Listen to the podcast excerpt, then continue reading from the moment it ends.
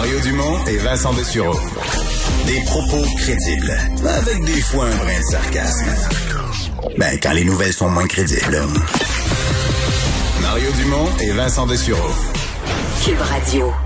Ah, Vincent, François Legault, qui n'a pas complètement fermé la porte à l'idée euh, d'investir dans une éventuelle équipe de, baseball ou un stade de baseball. Oui, et on n'est pas à dire qu'on est intéressé ou euh, qu'on souhaite aller de l'avant. C'est vraiment est-ce qu'on ferme la porte, en gros, à ce projet euh, de.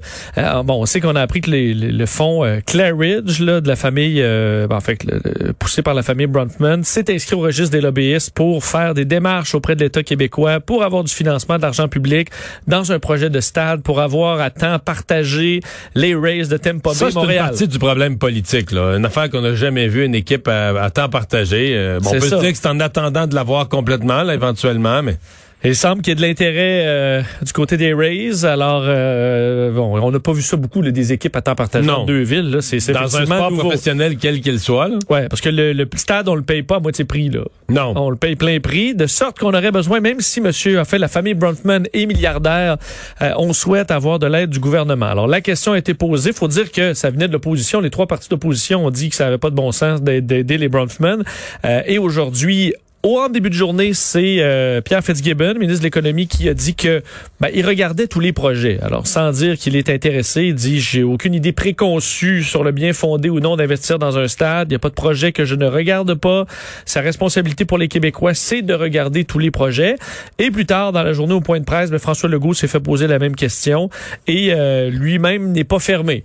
Alors, ça montre pas une, une, une grande ouverture. En fait, ce que M. Legault a dit, c'est si tu me dis qu'avec les salaires des joueurs, je vais ramasser tant de millions par année, ben, je pourrais les mettre dans le projet. Là. Je pourrais... Ça. Je pourrais investir. que c'est rentable c'est ça. et intéressant. Euh, dire que Charles Bronfman vaut, 80, vaut 3,1 milliards à 89 Mais ans. Mais ça, le groupe Bronfman, en même temps, même les gens qui valent 10 milliards, ils veulent pas perdre de l'argent. Ils veulent pas investir en étant sûrs de perdre. Ils vont investir dans un projet d'ensemble qui a une chance de succès.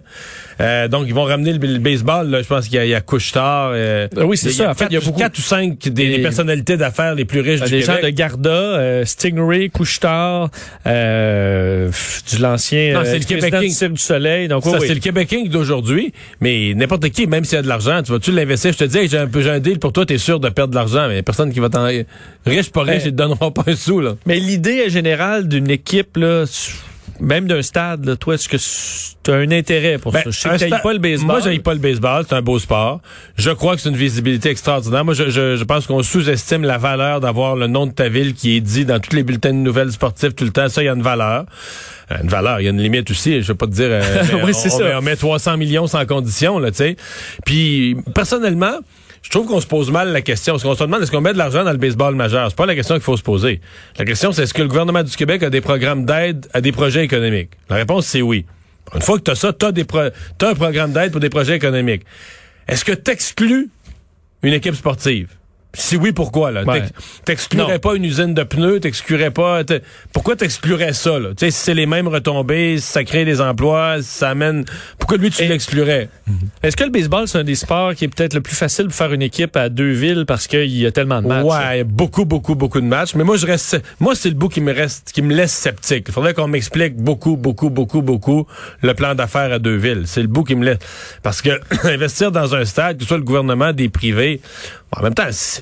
Si, si tous les partenaires privés qu'on a là, qui ont tous fait beaucoup d'argent dans leur vie, oui, euh, investissent, puis qui mettent tous, mettons, 100 millions de leur poche, là, on s'entend que là, je vais dire, ben, c'est pas des deux de pique, puis si, si, le gouvernement investit avec ce monde-là, c'est parce qu'eux, ils pensent faire de l'argent, ils pensent que ça va être rentable, ben, ça va être rentable pour Investissement Québec aussi.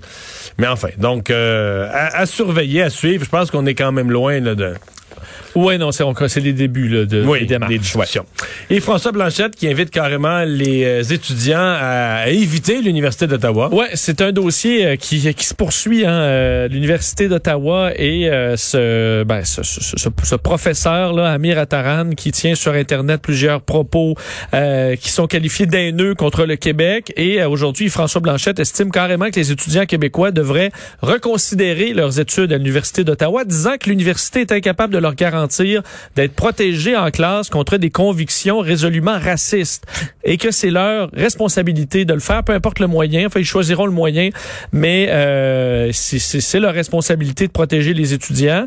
Euh, on déclarait également du côté des François Blanchette que la sortie de M. Trudeau disant que c'était fini le Québec bashing, euh, c'est rare que M. Trudeau dit la bonne chose. Mais il a salué cette hmm. sortie du. Mais là, aujourd'hui, il, y a un député, il y, a, toute une nouvelle saga. Il y a un député du NPD, le député Green d'Hamilton, qui a applaudi les propos, dénoncé Justin Trudeau. Et là, Jack Metzing, Alexandre Boulris, tout le monde qui abrille ça, qui disent comment c'est un bon gars. Ben, parce qu'Alexandre Boulris disait qu'il était, euh, saluait le gars, mais de, de, euh, critiquait les propos euh, de les deux ensemble. C'est un petit peu difficile quand même. Et Jack Mitzing, mais euh, écoute, à mon avis, le NPD a pas fini là. Le NPD a pas fini. Et si le NPD veut garder, c'est le parti de la vague orange. S'ils veulent garder quelques poignées de vote au Québec à la prochaine élection, ils vont devoir clarifier ça. Mais pour l'instant, on passe complètement à l'éponge. Te lire ce qu'Alexandre Boulris a écrit. Je connais bien mon collègue Matthew Green là, et son engagement indéfectible à lutter contre toute forme de racisme, y compris le racisme anti-québécois. Ben voyons donc, il, est, coupable de racisme anti-québécois à tour de bras dans au moins deux messages Twitter. Il peut pas dire qu'il lutte contre le racisme anti-québécois, là. Il est dedans. Il est dedans à deux pieds qui dit euh, Ataran sont enfin les propos euh, sont tout simplement délirants et condamnables à leur face même. Ben oui, alors que, alors, que Green les Green les salue, les, retweet, les salue et les prend à son compte.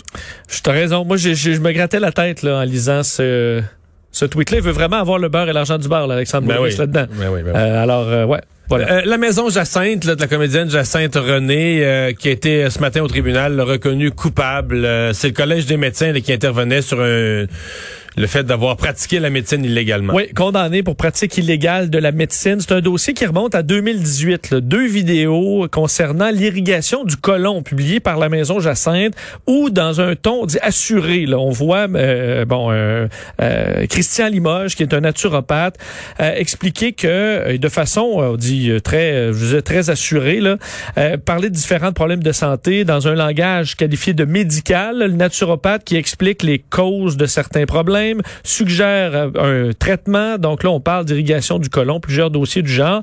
Et c'est qualifié d'un diagnostic carrément par euh, la juge dans ce dossier-là qui va donc et se rallie à l'affirmation du Collège des médecins de sorte que euh, ils sont condamnés pour pratique illégale de la médecine en raison de ces conseils-là. peuvent, et on verra là, c'est au mai, en mai qu'on saura la, la, la, la, condamnation. C'est des amendes pouvant aller jusqu'à 62 000 pour un individu, le double pour une entreprise. Gros montants. Aujourd'hui, Jacinthe René, dans une vidéo le publiée par après, a voulu euh, bon dédramatiser l'affaire euh, pour utiliser ses propos, expliquant que c'était en gros un ticket.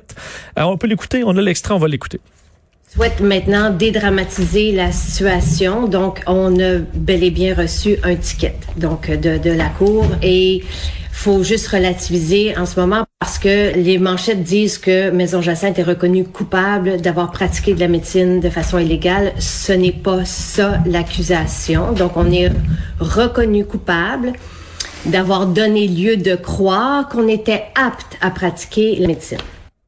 Bon. Bon. Euh, Elle répétait que ensuite ils ont fait une centaine de vidéos qui ont proposé problème. Alors c'est deux vidéos, euh, mais c'est quand même euh, une accusation quand même assez. Euh, assez grave. Ouais. euh, la pandémie qui reprend en Europe, le nombre de cas qui augmente aux États-Unis, et ça a été assez. Ça nous rappelle exactement les marchés boursiers. Boursiers, il y a un an qui plantaient. Euh, c'est pas tout le marché boursier présentement, mais une mauvaise journée pour tout ce qui est de près ou de loin relié au voyage, à tout ce que la pandémie euh, a, empêché. Là. Ouais, une journée euh, de déprime, disons là, euh, comme ça. Nos, notre humeur a été toujours un peu en montagne russe depuis le début de la pandémie. Alors c'est le cas sur les marchés boursiers. Aujourd'hui, c'est une mauvaise journée. Un peu partout, là, les indices perdent plusieurs pourcents. Là, dans le cas du Dow Jones, par exemple, c'est plus. Mais mettons tout ce qui était les, les, croisières, ben, l'aviation, le voyage. Depuis l'automne, ça montait tout le temps tranquillement, mais sûrement. Il y avait même si le voyage reprenait pas, il y avait l'optimisme que ça s'en vient, ça s'en vient, les croisières, ça s'en vient. Et là, eh ben, en fait, c'est qu'on on, s'imaginait probablement une date dans la tête de bien des investisseurs. Et cette date-là, ben, on l'a repoussée un petit peu aujourd'hui avec des nouvelles restrictions, entre autres en Allemagne, des cas qui montent en Europe. De sorte que, effectivement, là, les grandes actions de compagnies de voyage, entre autres Carnival, là, les croisières, moins 8% aujourd'hui. Euh, Il faut dire qu'ils avaient mangé déjà la claque pas mal. Euh, TripAdvisor, alors ce genre de, de, de compagnie-là, je voyais Air Canada, moins 3,5% aujourd'hui. Alors, plusieurs indices, genre Southwest, les compagnies, les compagnies aériennes, moins planté. 3, moins 4% Boeing, euh, les fabricants, moins 4% aussi. Euh, le, le pétrole est en baisse euh, également aujourd'hui, en bas de 60 dollars pour la même raison. Donc, euh, peut-être... euh, Déprime, petite déprime pandémique. déprime. Je pense qu'on est quand même conscient qu'avec la vaccination, euh, ça, ça va reprendre. Mais c'est surtout dans, le, dans a le temps. C'est ça. Il y a un optimisme que le, le nombre de cas en Europe vient, vient de faire d'accrocher un peu. là. Surtout qu'on on se retrouve à manquer. Si c'est l'été qu'on manque, ben, c'est une période touristique importante, particulièrement en Europe. Donc, si tu dis, OK, ça repart à l'automne, ben, l'automne, c'est pas un moment aussi payant pour les compagnies. Alors, euh, une journée de déprime. Et finalement, euh, ben, un, un peu plus drôle pour pas se déprimer. Il y a l'avocate Sidney Powell euh, qui était accusé euh, de, de, diffamation, accusé euh, par, euh, par, par- Dominion, par les, les gens qui gèrent un système de votation pour des sommes faramineuses. Sa défense est délicieuse, Vincent. C'est vraiment particulier. Cindy Powell, donc, était partie dans une croisade là, contre la victoire de Joe Biden. On s'en souvient pour Mais C'était une avocate embauchée par M. Trump. Ben oui, de- qui avait été rejeté ensuite même par l'équipe Trump, le Rudy Giuliani à un moment donné parce que c'était rendu tellement fou euh, qu'on s'était détaché là, en disant qu'elle les représente seule. Euh, mais c'est une proche de Donald Trump qui a été invitée à la Maison Blanche là à plusieurs reprises euh, et qui sortait toutes ces théories là complètement folles sur le vol de l'élection et entre autres le fait que des machines de Dominion, des machines de votation changeaient les votes avec un algorithme secret qui était complètement inventé. Euh, et là, il est euh, poursuivi par Dominion pour 1,3 milliard de dollars. Pour avoir affirmé ça Pour avoir affirmé ça, et effectivement, nuit de façon considérable à la compagnie. Je parlais à des avocats en diffamation qui disaient c'est le cas parfait, là, parce qu'il y a preuve, là, par-dessus preuve de diffamation. Ensuite, des... euh, Aucune sur- preuve que la machine n'était truquée. D'aucune façon. Et ensuite, des mises en demeure non respectées. Partout dans les médias, elle sortait ces histoires-là. Mais aujourd'hui, en fait, dans les dernières heures, elle a euh, sorti sa défense. Ses avocats, ce qu'ils ont plaidé, Mario, c'est que aucune personne raisonnable n'aurait pu croire ce qu'elle racontait. Dans le sens que c'est trop... tel, en fait, je vais te faire la, la- en gros là, un petit peu plus précisément. Elle disait aucune personne raisonnable n'aurait pu croire que les accusations de leur cliente étaient des déclarations de faits. Disant les personnes raisonnables comprennent le langage de l'arène politique qui est comme celui utilisé dans des conflits professionnels, souvent abusif et inexact. Donc, c'était tellement faux, tellement évidemment faux et ridicule, Que c'est pas de la diffamation. parce qu'une personne raisonnable... Non, ben pas exactement. C'est comme si je dis Mario, toi t'es un, je sais pas, un, Un extraterrestre, là, un iguane. ben tu sais, c'est pas de la diffamation parce que tout le monde comprend que c'est abusif, c'est un superlatif. Alors, euh, disant que c'est ça, c'est un principe reconnu dans les déclarations politiques qui sont toujours exagérées. Alors, c'est pas de la diffamation. Tu peux dire Mais c'est un peu gênant quoi. pour euh, les, les partisans de Donald Trump qui ont cru toutes ces thèses, quand même. qui sont allés jusqu'à défoncer le Capitole pour ça. Tu tout à fait raison. Est-ce qu'il y aura des réactions de Trump là-dessus euh, sur le fait qu'elle dit tellement ridicule ce que je vous ai raconté pendant des semaines que je devrais pas payer pour les résultats de ses propos? C'est rappelé la planète Trump, là, ça fait pas si longtemps, mais on a l'impression que ça fait longtemps. Ça nous rappelle dans quoi on baignait il y a quelques mois. Merci Vincent. On va euh, on va s'arrêter une petite, euh, petite seconde. Au retour, c'est une entrevue que j'ai préenregistrée il y a quelques minutes, juste avant d'entrer en onde. Pourquoi? Euh, parce que ils, a- ils arrivaient à quai. On va parler au capitaine d'un bateau qui a traversé l'Atlantique. Pourquoi? Parce qu'il a été acheté pour venir servir à partir de ce printemps aux îles de la Madeleine.